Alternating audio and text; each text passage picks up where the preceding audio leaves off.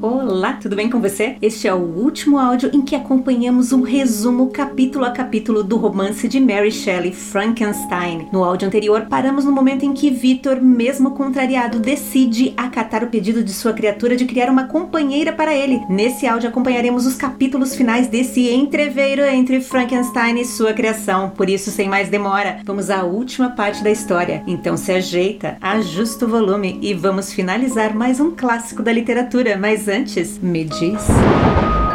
E aí, tá preparado? Então fica confortável e vem comigo. Non nobis Domine, non nobis sed nomine toda gloriam. Frankenstein by Mary Shelley.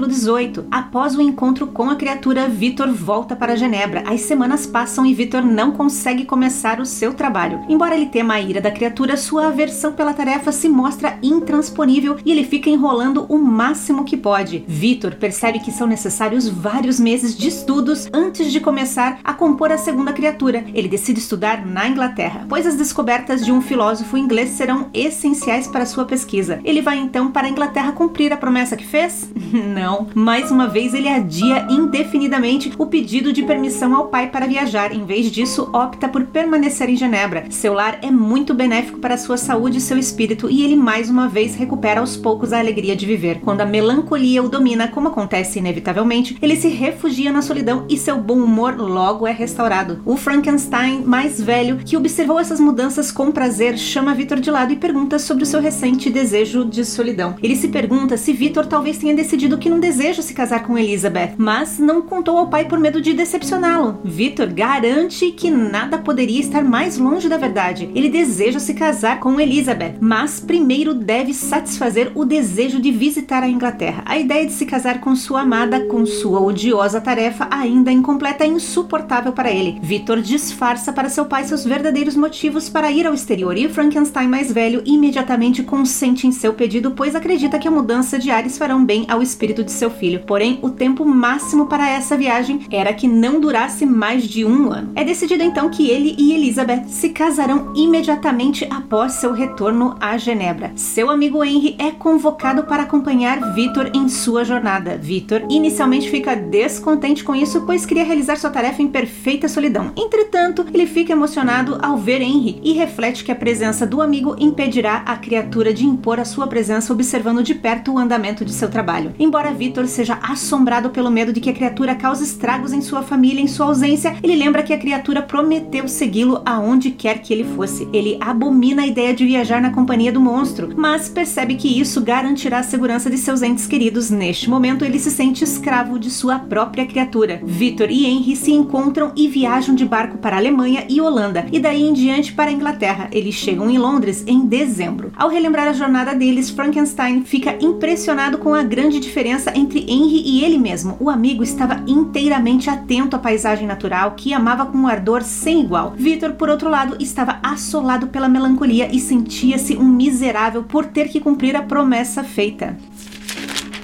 Nesse capítulo, mais uma vez, Victor tenta fingir que nada aconteceu e permanece em Genebra aproveitando os dias como se não houvesse amanhã e nenhum pacto a cumprir. Aos poucos, ele recupera o bom humor, o que acaba animando o seu pai a retomar a ideia da união entre seu filho e Elizabeth. O casamento, tanto para o pai de Victor quanto para o próprio Victor, representa a realização de todas as esperanças e expectativas da família. Servirá para restaurar a ordem na casa dos Frankenstein após os terríveis acontecimentos que se abateram sobre eles. A união de Elizabeth e Victor afirma afirmará que nada mudou e a vida continua como sempre. O que Frankenstein pai não sabe é que seu filho e Elizabeth só ficarão unidos se a criatura receber a sua companheira, isto é, a felicidade do jovem Frankenstein neste ponto do romance está intrinsecamente ligada à da sua criação. Assim, pela primeira vez em sua vida, ele não pode fazer apenas aquilo que ele deseja. Agora, com essa conexão que ele mesmo criou com a criatura, ele se sente escravo de sua criação. O questionável senso de responsabilidade ética de Victor ressurge quando ele decide a promessa que tinha feito e depois em sua decisão de esconder seus verdadeiros motivos para viajar à Inglaterra. Ele expressa abertamente o medo de poder estar expondo sua família ao perigo, mas nunca pensa em alertá-los sobre a constante ameaça. O leitor só pode considerar isso mais uma ilustração do egoísmo do narrador.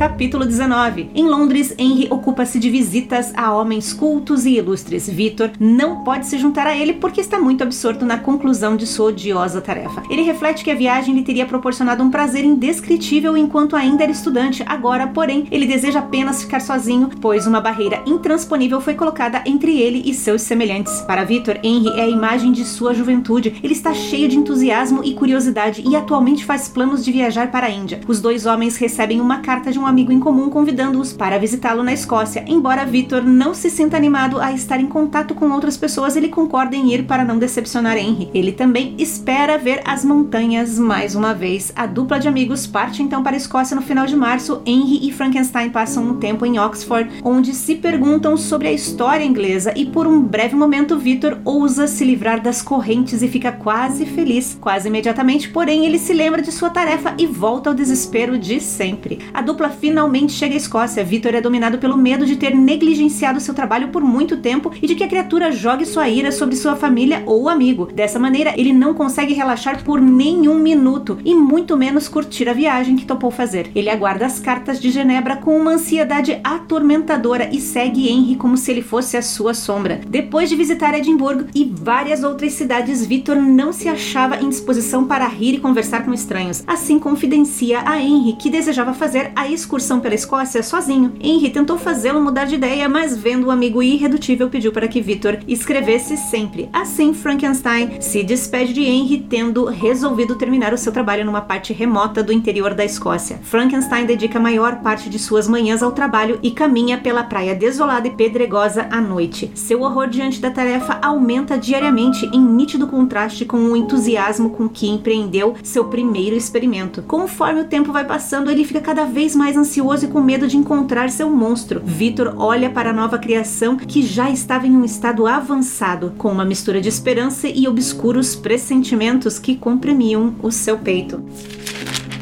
Aqui novamente Victor conclui que não importa para onde ele vá, ambos, criatura e criador, estão conectados pela sua separação da humanidade. Nas palavras de Victor, uma barreira intransponível para a criatura, essa barreira é a sua feiura, e já para Frankenstein, o remorso de ter iniciado aquele infame experimento e agora a obrigação de repetir o experimento. Acompanhamos um capítulo cheio de descrições das paisagens da viagem de Victor pelo norte da Europa e de momentos entre os dois melhores amigos. Entretanto, nada consegue aliviar o jovem Frankenstein de seu sofrimento. Os ares da Escócia descrito como uma paisagem desolada e terrível, onde Frankenstein realiza a sua segunda experiência, contribui para o ambiente depressivo em que o novo experimento é realizado. Portanto, reflete a desolação e o horror no coração do jovem cientista. No final do capítulo, Victor compartilha com o leitor seus pressentimentos de que tem algo ruim em seu coração.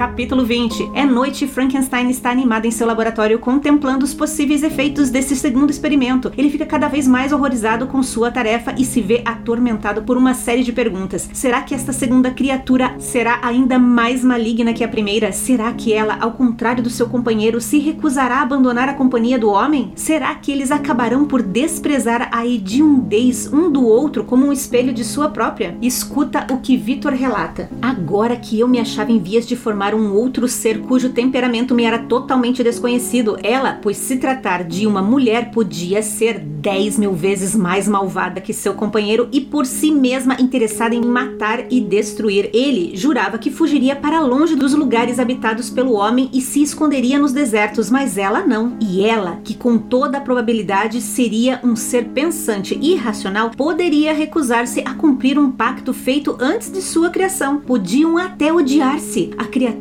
que já vivia abominava sua própria deformidade e poderia detestá-la ainda mais quando a visse diante de si na forma de uma mulher. Ela, por sua vez, poderia fugir enjoada dele quando contemplasse a beleza de outros homens. Poderia abandoná-lo e ele tornaria a ficar só, encolerizado pelo fato de ser desprezado por outro ser, mas dessa vez da sua própria espécie. Mesmo que eles deixassem a Europa para viver nas regiões desérticas do Novo Mundo, uma das primeiras consequências da vida em comum comum pela qual o demônio tanto ansiava seriam filhos. Assim se propagaria pelo mundo uma raça de demônios que poderia tornar a própria existência da espécie humana precária e cheia de terror. Enquanto Frankenstein reflete sobre essas questões, ele olha para a janela e seu coração quase se desfalece quando vê a criatura sorrindo para ele por trás do vidro. Escuta o que Victor conta sobre este momento. Ao me olhar, seus lábios se torciam numa careta hedionda, vendo que eu me dedicava à tarefa que ele me impusera. Sim, ele me seguira em minha peregrinação, ocultara-se nas florestas, ficara escondido nas cavernas ou se refugiara nas charnecas desertas. Agora surgia para certificar-se do progresso do meu trabalho e reclamar total cumprimento de minha promessa. Olhei-o, seu semblante se mostrava cheio de maldade e de traição. Meio enlouquecido, pensei na promessa que eu lhe fizera de criar outro ser igual a ele e, tremendo de ódio, despedacei a coisa em que estava trabalhando. O desgraçado viu-me destruir a criatura da qual dependia sua futura felicidade e, soltando um uivo de desespero e vingança, retirou-se. Surpreendendo um número zero de pessoas, Vitor novamente se tranca em casa e não vai atrás de sua criatura. Várias horas depois, a criatura, que já conhecia o comportamento de seu criador, volta a procurar Vitor enquanto ele está sentado em seu laboratório perdido em uma contemplação sombria. A criatura o repreende por ter quebrado sua promessa e pergunta se todas as suas dificuldades e sofrimentos foram em vão. Quando Frankenstein jura nunca criar outro ser como ele, a criatura o chama de escravo e lembra: Você é meu criador, mas eu sou seu mestre. Obedece. Vendo que Frankenstein não se deixará abalar por ameaças, a criatura jura que se vingará de seu criador. Escuta o que ele diz: Todo homem deve, exclamou ele, procurar uma esposa para aquecer seu coração. Todo animal deve ter sua companheira e eu devo permanecer sozinho. Eu tinha sentimentos de afeição e eles foram retribuídos com ódio e o desprezo do homem. Tu podes odiar, porém, acautela-te. Tuas horas transcorrerão na miséria e na desgraça, e não tardará a cair o raio que te arrebatará para sempre da felicidade, porque há de ser feliz enquanto eu terei de me chafurdar na imensidão da minha ruína. Tu podes extinguir minhas outras paixões, mas a vingança permanecerá, uma vingança que daqui para frente me será mais cara que a luz ou o alimento. Eu posso morrer, mas primeiro tu, meu tirano e meu carrasco, haverás de amaldiçoar o sol que vai brilhar sobre tua ruína. Toma cuidado, pois eu não tenho medo e, portanto, sou poderoso. Hei de espreitar-te com a astúcia de uma serpente para que possa inocular-te o seu veneno, homem. Hás de te arrepender dos males que causas. A criatura então se afasta, mas antes faz uma promessa assustadora: estarei com você na sua noite de núpcias. Frankenstein passa uma noite sem dormir. Ele lamenta não ter entrado em uma luta até a morte com seu monstro e também por tê-lo deixado partir. Victor pensa que a solução seria encerrar a sua vida, mas chora ao pensar em quão grande seria a dor de Elizabeth se seu futuro marido fosse assassinado. Ele então resolve não cair diante de seu inimigo sem lutar. Depois desse terrível encontro, chega uma carta de Henry implorando ao seu amigo que se junte a ele para que eles possam seguir juntos para o sul. Victor decide encontrá-lo em dois dias. Ao descartar os restos de sua segunda criação, Victor é dominado pelo desgosto. Ele sente como se tivesse profanado a carne humana viva. Ele resolve descartar os restos mortais no mar. Por volta das duas da manhã, Victor embarca em um pequeno barco e o pilota para longe da costa. Ele descarta os restos mortais com um sentimento de que estava cometendo um crime, pois estava atento para não encontrar ninguém em seu percurso. Após ouvir os restos de sua criação despedaçada afundar na água, ele se sente reanimado, decidindo assim prolongar sua estada no barco, porém logo se cansa e adormece no fundo do barco. Ao acordar, Victor fica aterrorizado ao descobrir que sua frágil embarcação foi levada à deriva em águas traiçoeiras. Ele pensa em como sua morte deixaria sua família à mercê da criatura. O pensamento é uma tortura para ele e ele quase fica louco com isso. Apesar de sua miséria, Victor ainda se apega à vida e dá um jeito de chegar em segurança à costa irlandesa. Victor, aliviado, pergunta às pessoas no cais onde ele estava, mas é tratado com desprezo e agressividade. Chovem então abusos verbais sobre ele e muitos gritam que ele é um vilão. Um perplexo Frankenstein é informado de que deve ir ao magistrado, pois é suspeito de ser o responsável pela morte de um homem que foi encontrado assassinado na noite anterior. Escuta como Victor encerra esse capítulo. Embora admirado, essa resposta me reconfortou. Eu estava inocente. Isso poderia ser facilmente provado. Segui, pois, o meu guia e fui conduzido a uma das melhores casas da cidade. A fadiga e a fome estavam a ponto de me fazer cair, mas em vista da multidão que me cercava, achei de melhor alvitre reunir todas as minhas forças a fim de que a fraqueza física não fosse levada à conta da apreensão ou culpa de minha parte. Mal sabia eu da calamidade que em poucos minutos haveria de me esmagar e acabar em horror e desespero com todo o temor da infâmia e da morte. Permita-me que eu descanse um pouco, pois preciso de toda a minha força para relembrar os terríveis acontecimentos que lhe vou relatar em todos os seus detalhes. A decisão de Victor de abandonar o seu segundo experimento enche o leitor de ambivalência e talvez do mesmo choque causado à criatura que observa tudo pela janela. Embora pareça fazer sentido todos os questionamentos sobre a lealdade da nova criatura, a promessa que foi feita antes de sua concepção e do problema que os dois monstros causariam à raça humana, é claro que essa decisão não só o faz abandonar novamente sua criatura, como também irá expor a sua família e amigos a graves perigos. Essa possibilidade, no entanto, parece não ter ocorrido a Victor ele inexplicavelmente presume que a ira da criatura cairá sobre ele e não sobre Elizabeth em sua eminente noite de núpcias. O leitor, contudo, só pode esperar o contrário. Ao destruir a segunda criação, ele destruiu a noiva da criatura e qualquer chance que o monstro pudesse ter de felicidade. A criatura, imaginamos, responderá na mesma moeda. Capítulo 21. Vitor é levado perante o magistrado e várias pessoas testemunham contra ele. Uma tripulação de pescadores locais encontrou a vítima, um jovem de cerca de 25 anos. Ao saber que a vítima foi estrangulada, Vitor treme de ansiedade. Este, ele sabe, é o modus operandi preferido de sua criatura. Vendo a agitação de Frankenstein, o Sr. Kirvin, o magistrado, sugere que o corpo seja mostrado a Vitor para que o tribunal possa julgar sua reação. Frankenstein está bem composto enquanto o conduzem em direção à sala onde onde o corpo foi colocado. Ele tem um álibi incontestável para o momento em que o corpo foi encontrado. Ao entrar na câmara, ele fica horrorizado. A forma sem vida de Henry está diante dele. Frankenstein se joga sobre o corpo e fica quase louco de tristeza e culpa. Ele é carregado para fora da sala em convulsões. Durante dois meses, Victor ficou em delírio de febre e confusão. Ele grita que é um assassino e implora seus assistentes que o ajudem a capturar o monstro. Muitas vezes ele imagina que sente as mãos do monstro se fechando em seu pescoço e se levanta da cama em agonia e terror. Vitor anseia pela morte e considera sua capacidade de sobreviver a tal epidemia de tragédias amargamente irônica. Ele conclui que afinal estava condenado a viver. Quando Vitor finalmente sai de seu delírio, ele descobre que uma velha de rosto sombrio está cuidando de seu leito de doente. Ela diz a ele que ele será severamente punido pelo assassinato que cometeu e que estaria melhor morto. Ela parece sentir prazer com seu próprio ódio e crueldade. O médico enviado para examinar Vitor é igual igualmente descuidado e insensível. Frankenstein descobre que somente o Sr. Kirvin demonstrou grande gentileza com ele durante sua doença. Foi ele quem forneceu a Victor sua enfermeira e seu médico. O magistrado o visita e manifesta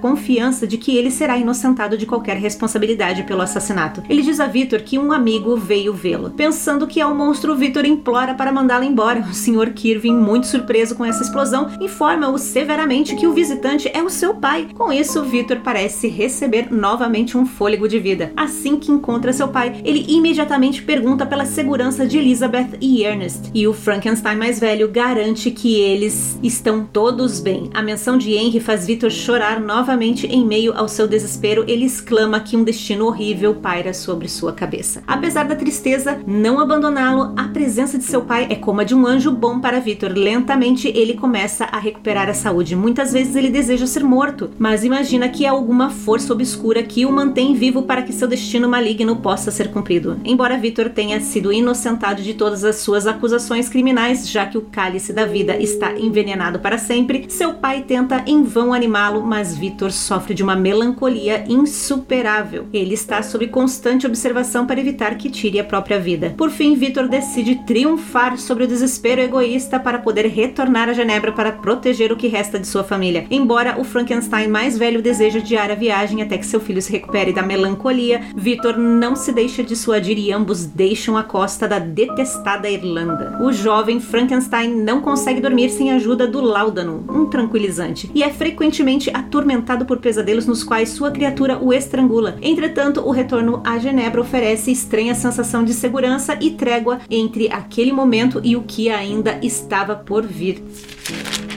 Nesse capítulo acompanhamos os desdobramentos da decisão de Victor de cumprir o acordo com a criatura. Para sua surpresa, o jovem Frankenstein, no mesmo momento em que ele jogava os restos da sua criação feminina no lago, afogando assim todas as esperanças de sua criatura, seu amigo também perdia o ar e, por consequência, a sua vida pelas mãos do monstro criado por ele mesmo. O segredo da existência da criatura está se tornando demais para Victor suportar. Ele se acusa de assassinato, embora em estado semiconsciente. Mais do que nunca, o jovem Frankenstein deseja recuperar a barreira de sigilo que foi erguida entre ele e o resto da humanidade. Aqui podemos ver que ele abandonou o seu antigo egoísmo, embora muitas vezes anseie pela morte, ele obriga-se a superar este impulso na esperança de proteger sua família. A cada novo assassinato, um pedaço de Frankenstein também morre. Ele fica cada vez mais abatido e novamente é atormentado por ataques histéricos e febre. Cada uma de suas tentativas de se retirar para a morte ou a loucura é frustrada. Victor está condenado a permanecer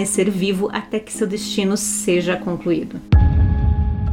Capítulo 22. Vitor e seu pai são forçados a parar em Paris, pois Vitor está fraco demais para continuar a viagem. O Frankenstein mais velho o incentiva a encontrar consolo na sociedade. Vitor, porém, não consegue obedecer. A companhia de pessoas é abominável para ele, embora ele esteja cheio de um amor grande e indiscriminado pela humanidade, sentindo-os como criaturas de natureza angélica. Ele não se sente digno de participar de suas relações. Ele criou um ser que se deleita com o derramamento de sangue e, portanto, merece apenas aversão e ódio. Vitor diz ao pai que ele é o verdadeiro engenheiro de todas as catástrofes que se abateram sobre eles, William, Justine e Henry. Entretanto, Alphonse Frankenstein atribui sua confissão ao delírio quando seu pai lhe implora para não dizer coisas tão terríveis. Vitor responde que ele teria morrido de bom grado no lugar deles, mas que não poderia sacrificar toda a humanidade para salvar aqueles que amava. Por fim, Frankenstein é capaz de controlar seu desejo de declarar sua culpa para o mundo. Poucos dias antes de deixarem Paris para retornarem à Suíça, Victor recebe uma carta de Elizabeth que diz que está ansiosa para vê-lo. Ela, sem saber de toda a história por trás dos terríveis acontecimentos, expressa pesar por ele ter sofrido tanto e diz-lhe que se a infelicidade dele estiver de alguma forma relacionada ao casamento eminente, ela o deixará graciosamente nos braços de outra pessoa. Victor se lembra da ameaça da criatura de estar com ele em sua noite de núpcias. Ele decide que se a criatura conseguir matá-lo, ele finalmente ficará em paz. Se por outro lado triunfar, poderá desfrutar tanto da liberdade quanto da vida com Elizabeth. E está decidido. Victor para de fugir e adiar o seu destino, como deseja desesperadamente agradar tanto Elizabeth quanto seu pai. Ele resolve que não atrasará o casamento mais do que o necessário, afinal a criatura demonstrou pelo assassinato de Henry que não será afastado da violência antes do fatídico casamento. Em Genebra, ele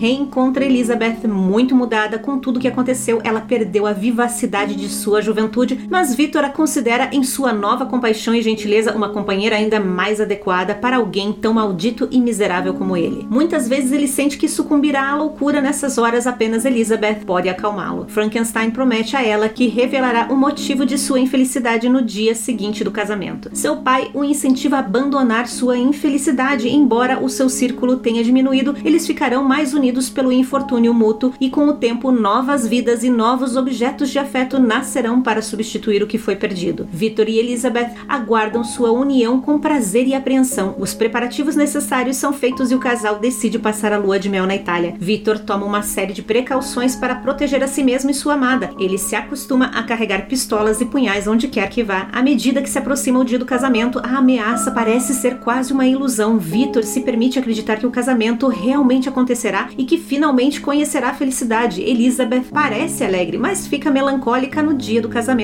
Victor agora considera a tristeza dela como um mau presságio e imagina que ela está apreensiva ao descobrir o motivo de sua miséria. Tudo está perfeito no dia do casamento. Será o último dia feliz na vida de Victor. Ao desembarcarem na Itália, Elizabeth e Victor são dominados por uma sensação de mau agouro inexplicável.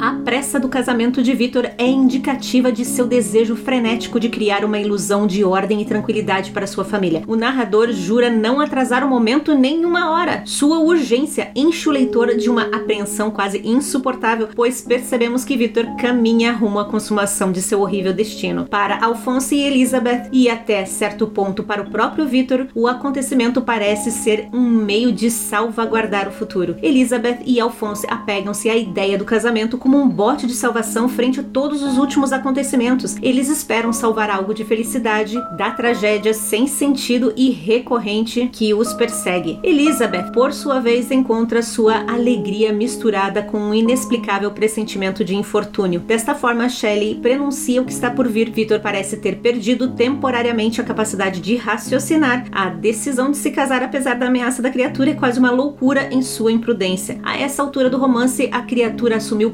proporções sobrenaturais. É como se fosse a ira desencadeada do próprio inferno. Assim, as armas terrenas de Frankenstein parecem extremamente fúteis. Ao final desse capítulo, o leitor sente-se subindo numa montanha russa. Não há como voltar e muito menos evitar a queda. Para nossa tristeza antecipada, até mesmo a pobre Elizabeth parece pressentir isso. E um fato curioso é que neste capítulo, finalmente o nome do pai de Frankenstein é revelado, Até então era o Frankenstein mais velho, ou o pai de Frankenstein. Agora ele ganhou um nome, Alphonse.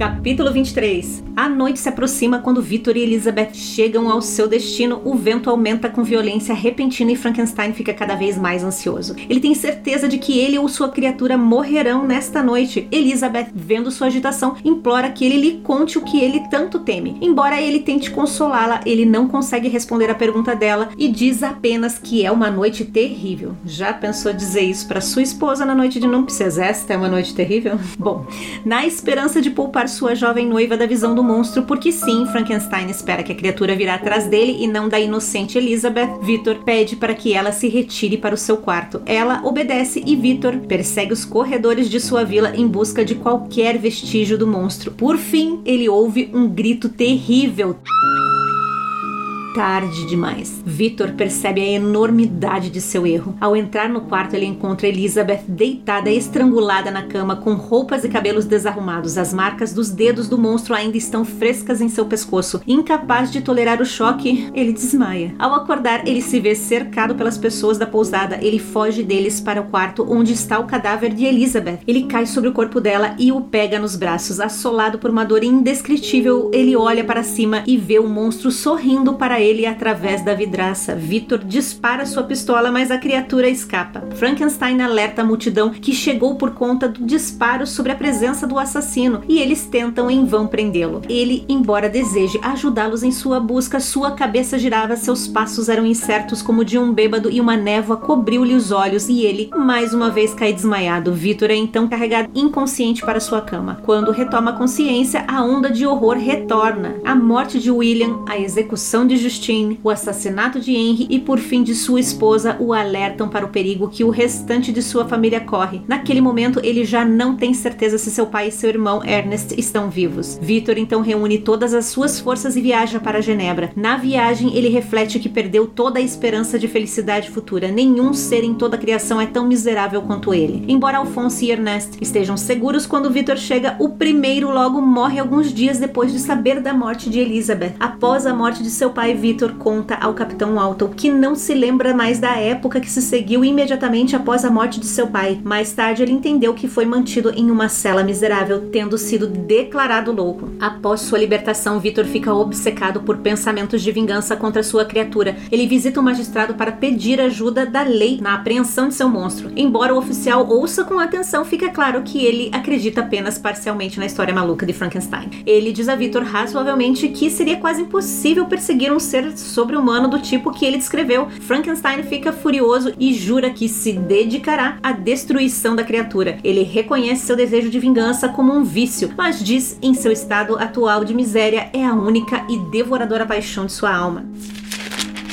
Mais uma vez, a paisagem natural prenuncia a violência iminente. Com a chegada dos Frankensteins, o vento da Itália torna-se violento e surge uma tempestade. Previsivelmente, a natureza perdeu seu poder de tranquilizar, agora reflete o caos e a escuridão que Victor carrega. Há uma grande ironia na capacidade de Victor de reconhecer as verdadeiras intenções do monstro. Como pode alguém tão inteligente, capaz de descobrir como reproduzir o fôlego da vida, não enxergar o padrão de comportamento de sua criatura? Mesmo que Victor narre que ele espera que o monstro venha o confrontar o leitor sabe que a vítima será Elizabeth, não Frankenstein. Entretanto, se o leitor aguarda a hora em que Elizabeth será pega desprevenida sozinha, sem a consciência de que corre perigo, Victor é pego de surpresa em seu erro. A culpa que ele sente pela morte de Elizabeth é tripla. Foi ele quem criou o monstro, foi ele quem mandou Elizabeth ficar sozinha no quarto, foi ele que não a alertou de um possível perigo e assim ela foi pega completamente desprotegida no momento de sua morte. Como se não bastasse a dor pela morte de sua esposa, as ações da criação de Victor causam também a morte de seu pai. Como já era de se esperar, Victor mais uma vez tem uma síncope e dessa vez é internado. Victor agora é indistinguível de sua criatura. Ambos estão totalmente despojados, sem amor e sozinhos. Ambos são sustentados apenas pelo desejo de vingança. No seu ódio um pelo outro, eles estão mais intimamente ligados do que nunca. Capítulo 24. Frankenstein perdeu a capacidade de pensamento voluntário. Toda a sua consciência está ligada por fantasias de vingança. Ele resolve deixar Genebra para sempre porque o país se tornou odioso para ele na ausência de seus entes queridos, levando uma quantia em dinheiro e as joias da mãe. Ele sai em busca do monstro. Antes de deixar Genebra, porém, ele visita os túmulos de sua família. Ele beija a terra e jura vingar suas mortes. Ele invoca os ministros errantes da vingança e os espíritos dos mortos para ajudá-lo em sua busca. De repente, Victor ouve uma risada de diabólica, como se o próprio inferno estivesse zombando dele.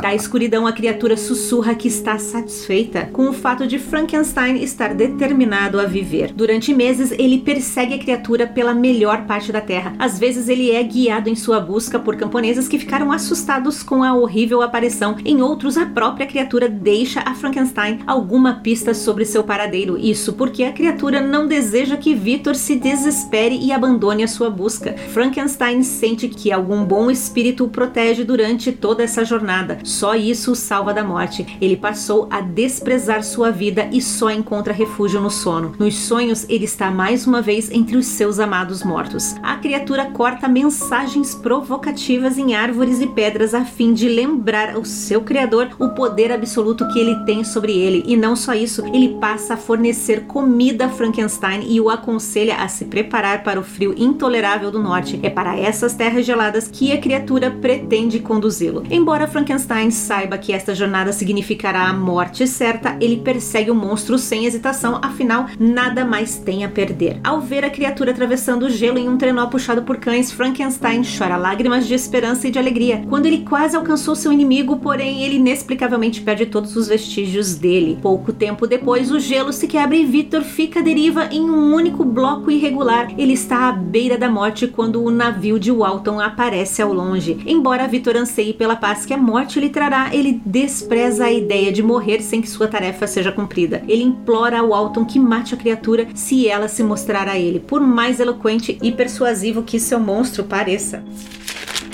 Nesse capítulo, a vingança é o que motiva o criador e a criatura. A vingança revigora o abalado Frankenstein e o intoxica. Ao final do capítulo, a alegria que sente ao ver o trenó da criatura marca a primeira vez em que ele foi feliz em inúmeros meses. Frankenstein se liberta da prisão da culpa, optando pela prisão da ira. De certa forma, a criatura finalmente conseguiu conquistar a companhia que sempre quis. Frankenstein está condenado a compartilhar a sua vida com a criatura e a segui-la por onde quer que ele vá. Já não importa quem está executando a sua vingança, cada um retribui a obsessão do outro. A perseguição parece quase doentia. A criatura provoca o seu criador e Frankenstein o persegue sem se importar com o bom senso ou a razão. No mínimo, representa um desafio para Frankenstein. Mais uma vez, a criatura desperta o desejo de conquista que motivou seus esforços científicos. A criatura agora é seu mestre, seu líder e sua força animadora. Agora é o monstro que dá vida ao seu criador. Sem o seu desejo de vingança, Frankenstein certamente teria morrido ó, há muito tempo. Eu não sei se você notou ou sentiu falta de Ernest, irmão do meio de Victor. Pois bem, tive de reler o capítulo anterior e esse para entender que sim, depois da morte de seu pai, Victor pega todo o dinheiro, a joia e não menciona mais o seu irmão ao longo da história. Ele entra em um ciclo de fúria e vingança que o faz esquecer completamente de seu irmão e novamente volta toda a sua atenção para a criatura como na época em que trabalhava em seu quarto em Ingolstadt. Cabe ao leitor imaginar em que estado ficou esse irmão que teve teve sua vida devastada por uma sequência de mortes inexplicáveis e ainda por cima não obtém respostas e nem o conforto do único membro de sua família vivo, Victor. O jovem cientista, como lhe é de costume, desaparece e abandona aqueles que contam com ele.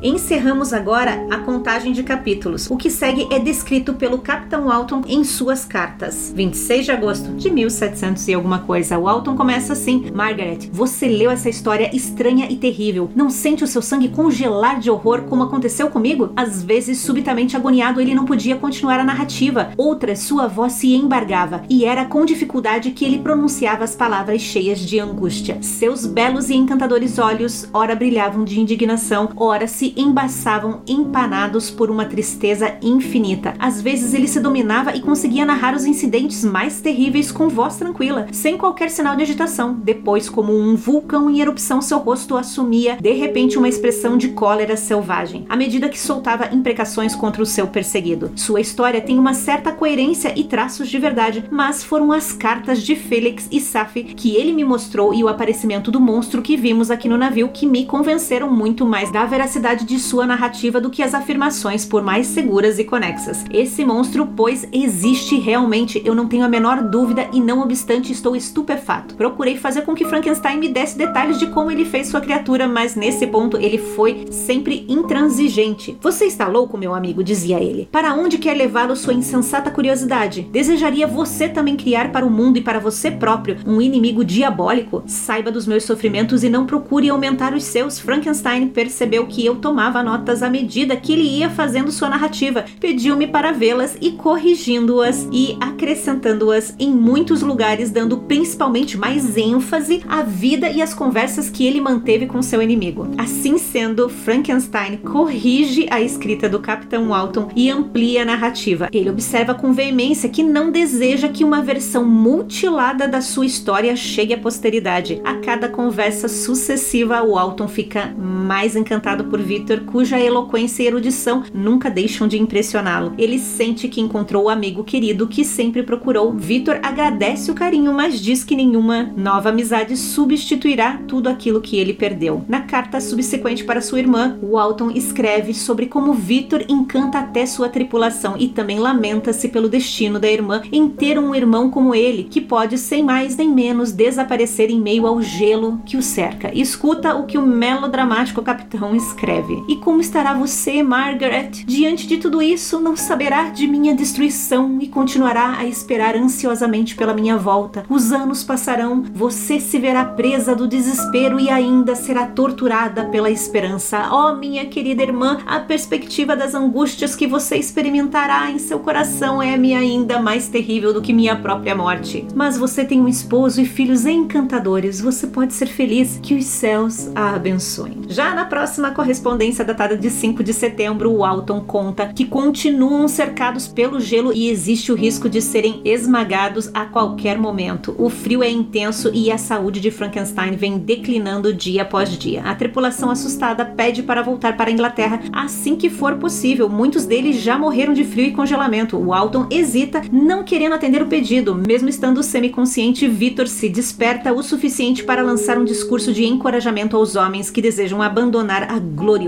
expedição. Ele diz que eles serão aclamados como benfeitores da espécie, homens corajosos que encontraram a morte pela honra e pelo benefício da humanidade. Se continuarem com sua expedição, voltar atrás seria pura covardia. A voz de Victor era carregada de heroísmo e de tanto vigor que ele conseguiu deixar os homens incapazes de replicar. Victor, já sem forças, volta a dormir. Os homens permanecem firmes em suas exigências e Walton consente em retornar à Inglaterra. Não há mais o que fazer. Ele está amarrado amargamente desapontado por ter perdido seus sonhos de glória. Quando Walton informa Frankenstein que está determinado a seguir para o sul, Victor diz que, ao contrário de Walton, não abandonará a sua busca. Ele tenta pular da cama, mas está fraco demais para fazê-lo. Um médico é chamá-lo para examiná-lo e diz que restam apenas algumas horas de vida a Victor. Em seu leito de morte, o jovem cientista diz que considera sua conduta passada inocente. Escuta o que ele diz. Nesses últimos dias, refleti no que fiz no passado passado, acho que minha conduta não foi censurável. Num rasgo de entusiástica loucura, criei um ser racional e devia assegurar-lhe, tanto quanto me fosse possível, sua felicidade e bem-estar. Essa era minha obrigação, mas havia outra ainda mais importante. Os meus deveres com os seres da minha própria espécie exigiam mais a minha atenção porque incluíam maior porção de felicidade ou de misérias. Foi considerando isso que eu recusei e fiz muito bem em recusar criar uma companheira para a primeira criatura. Ele demonstrava uma crueldade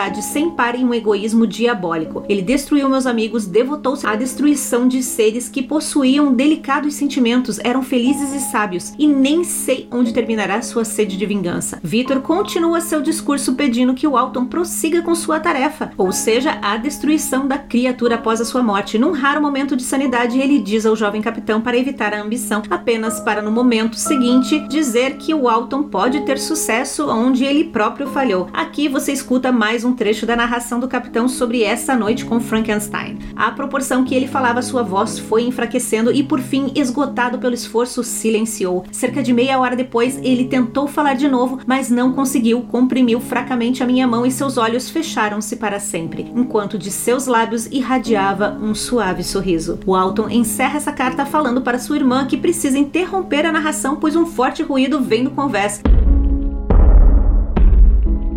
Parece uma voz humana, porém roufenha. Ele diz que irá ver do que se trata e encerra a correspondência. A carta, que parecia ter sido encerrada, recebe uma adição. Walton conta que à meia-noite a criatura entra furtivamente no navio para ver o corpo de seu criador morto. Ele emite exclamações de tristeza e horror, mas tenta escapar quando Walton entra no quarto. Walton pede que ele fique. A criatura emocionada diz que Victor também é sua vítima. Ele pede a Frankenstein que o perdoe por seus crimes, apesar de tudo que aconteceu entre eles, a criatura ainda nutre amor pelo seu criador. O Alton visualiza a criatura com uma mistura de curiosidade e compaixão, mas não consegue consolá-la. A criatura diz que lhe causava agonia cometer seus crimes, pois seu coração foi moldado para ser suscetível ao amor e à simpatia. Somente a grandeza de sua miséria o levou ao vício e ao ódio. O Alton, embora tocado pelo remorso da criatura, ainda sente grande indignação por seus crimes. Ele diz que a criatura jogou uma tocha em um grupo de casas e quando eles foram consumidos pelo fogo, sentou-se entre as ruínas e lamentou o cair e concluiu assim: O que tu sentes não é piedade, tu choras apenas porque a vítima de tua maldade foi arrancada do teu poder. Ao que a criatura responde: Oh, não, não é assim. Todavia, essa deve ser a impressão que lhe causaram as minhas ações. Não pense que eu busco um sentimento amigo, nem pense que eu espero encontrar simpatia. No início, o que eu queria era participar dos sentimentos de amor e de virtude, de felicidade de afeição, de que todo o meu ser estava inundado. Mas agora que a virtude se tornou uma sombra para mim e que a felicidade e a afeição se transformaram no mais amargo e odioso desespero, onde devo procurar compaixão. Estou contente de penar sozinho enquanto durarem meus sofrimentos. Quando eu morrer, ficarei satisfeito que a minha memória seja coberta de ódio e desonra. Uma vez em minha fantasia embalei sonhos de virtude, de fama e de prazer. Uma vez tive a ilusão de encontrar seres que, perdoando a minha forma exterior, me amassem pelas excelentes qualidades que era capaz de revelar. Fui alimentado com elevados pensamentos de honra e devoção, mas agora o crime degradou-me a uma condição mais inferior do que o mais ínfimo dos animais. Não existe culpa, maldade, desgraça ou miséria que se possa comparar à minha. Mas é sempre assim: o anjo decaído transforma-se num demônio. No entanto, até o inimigo de Deus e do homem tem companheiros na sua solidão e eu estou só. Você que chama Frankenstein de seu amigo parece ter conhecimento de meus crimes e de meus infortúnios, mas nos detalhes que ele lhe forneceu não pôde considerar as horas e meses de miséria que eu despendi em impotentes paixões,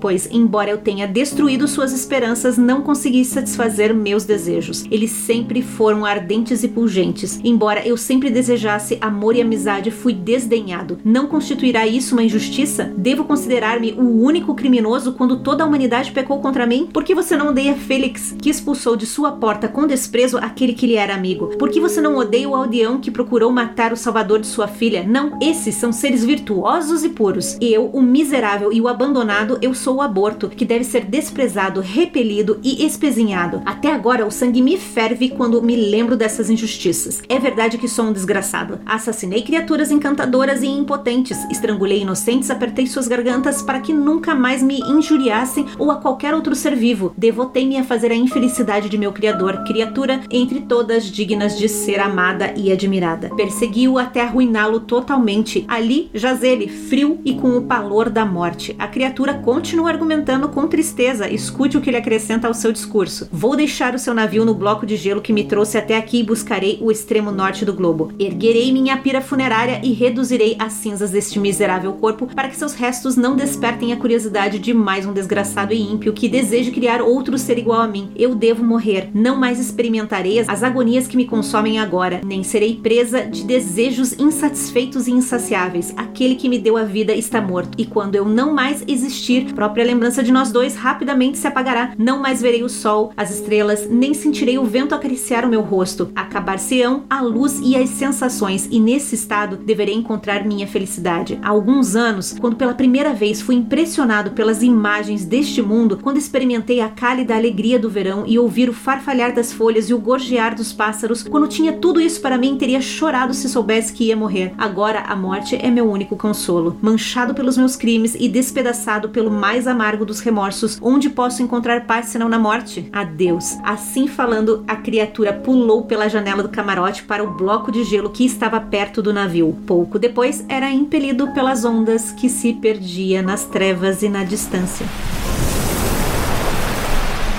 Fim.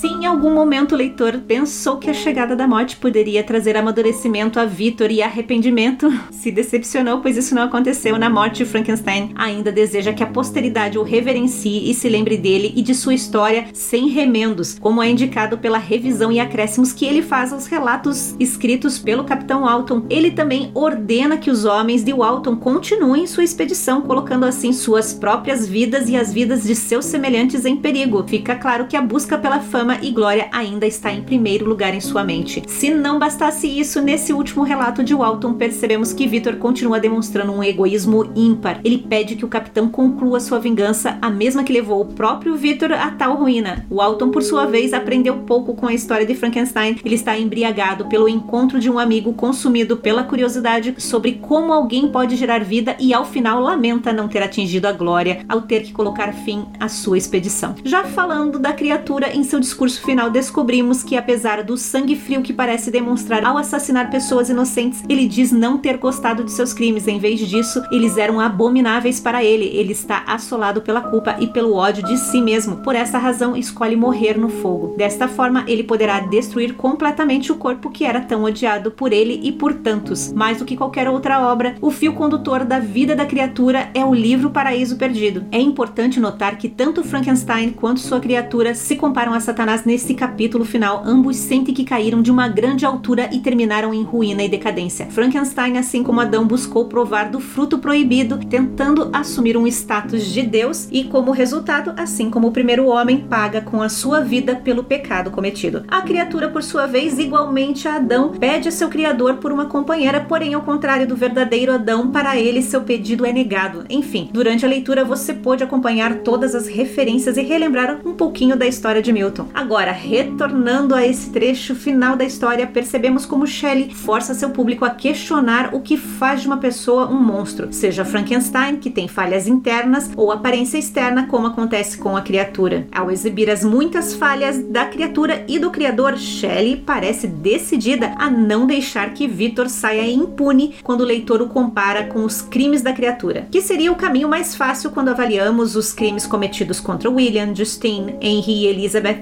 Frequentemente, Shelley retrata Frankenstein como o vilão principal do romance. Já a narração eloquente dos eventos da criatura revela sua notável sensibilidade e benevolência. Entretanto, por mais que ele diga que lamenta o que fez, ele fez e não está arrependido. O leitor termina o romance sem ter uma definição clara de quem é o monstro e para qual time vai torcer, Frankenstein ou a criatura. Uma lição valiosa para os nossos tempos atuais, onde a todos parecem se ver obrigados a ter uma opinião e escolher quem é o mocinho e quem é o bandido. Precisamos estar atentos para não sermos manipulados nem pela criatura e nem pelo criador. Shelley nos deixa uma valiosa lição. Toda história tem dois lados, que é belo por fora, nem sempre é belo por dentro. As aparências enganam e nem sempre conseguimos distinguir o bem do mal ou fazer o julgamento correto. Além disso, Shelley nos faz pensar sobre se os criminosos são feitos ou nascidos. Na história contada por ela, não existe um ambiente propício ou uma condição única para a criação de um monstro. Perceba que Victor foi criado por uma família amorosa, de posses e bastante responsável com os seus, porém nem isso foi capaz de transformar Frankenstein em uma boa pessoa. O oposto segue com a criatura, que apesar de seu desejo de ser bom e de amar, é contaminado pelo meio ambiente opressor e agressivo. E para finalizar, parece que Shelley ainda deixa nas entrelinhas mais algumas perguntas, além daquelas de quem é o monstro, quem é o mocinho, quem é o bandido. Enfim, a ciência deve estar acima da ética? Os fins justificam os meios? E você, o que você acha? A criatura poderia ter escolhido não matar os inocentes? Ou o seu ambiente não deixou escolhas para ele? Poderia ele ser absolvido de seus crimes por conta dos maus tratos sofridos? Enfim, você, agora que acompanhou a história original de Frankenstein e sua criatura, consegue apontar quem é o monstro? Achou que essa é apenas mais uma história de terror? E com essas perguntas, encerramos esses áudios da série de Frankenstein. Agradeço a sua companhia, relembrando que todos os livros e fontes utilizadas nessa série estão na descrição deste áudio. Nos encontramos novamente em breve. Fica com Deus. Tchau.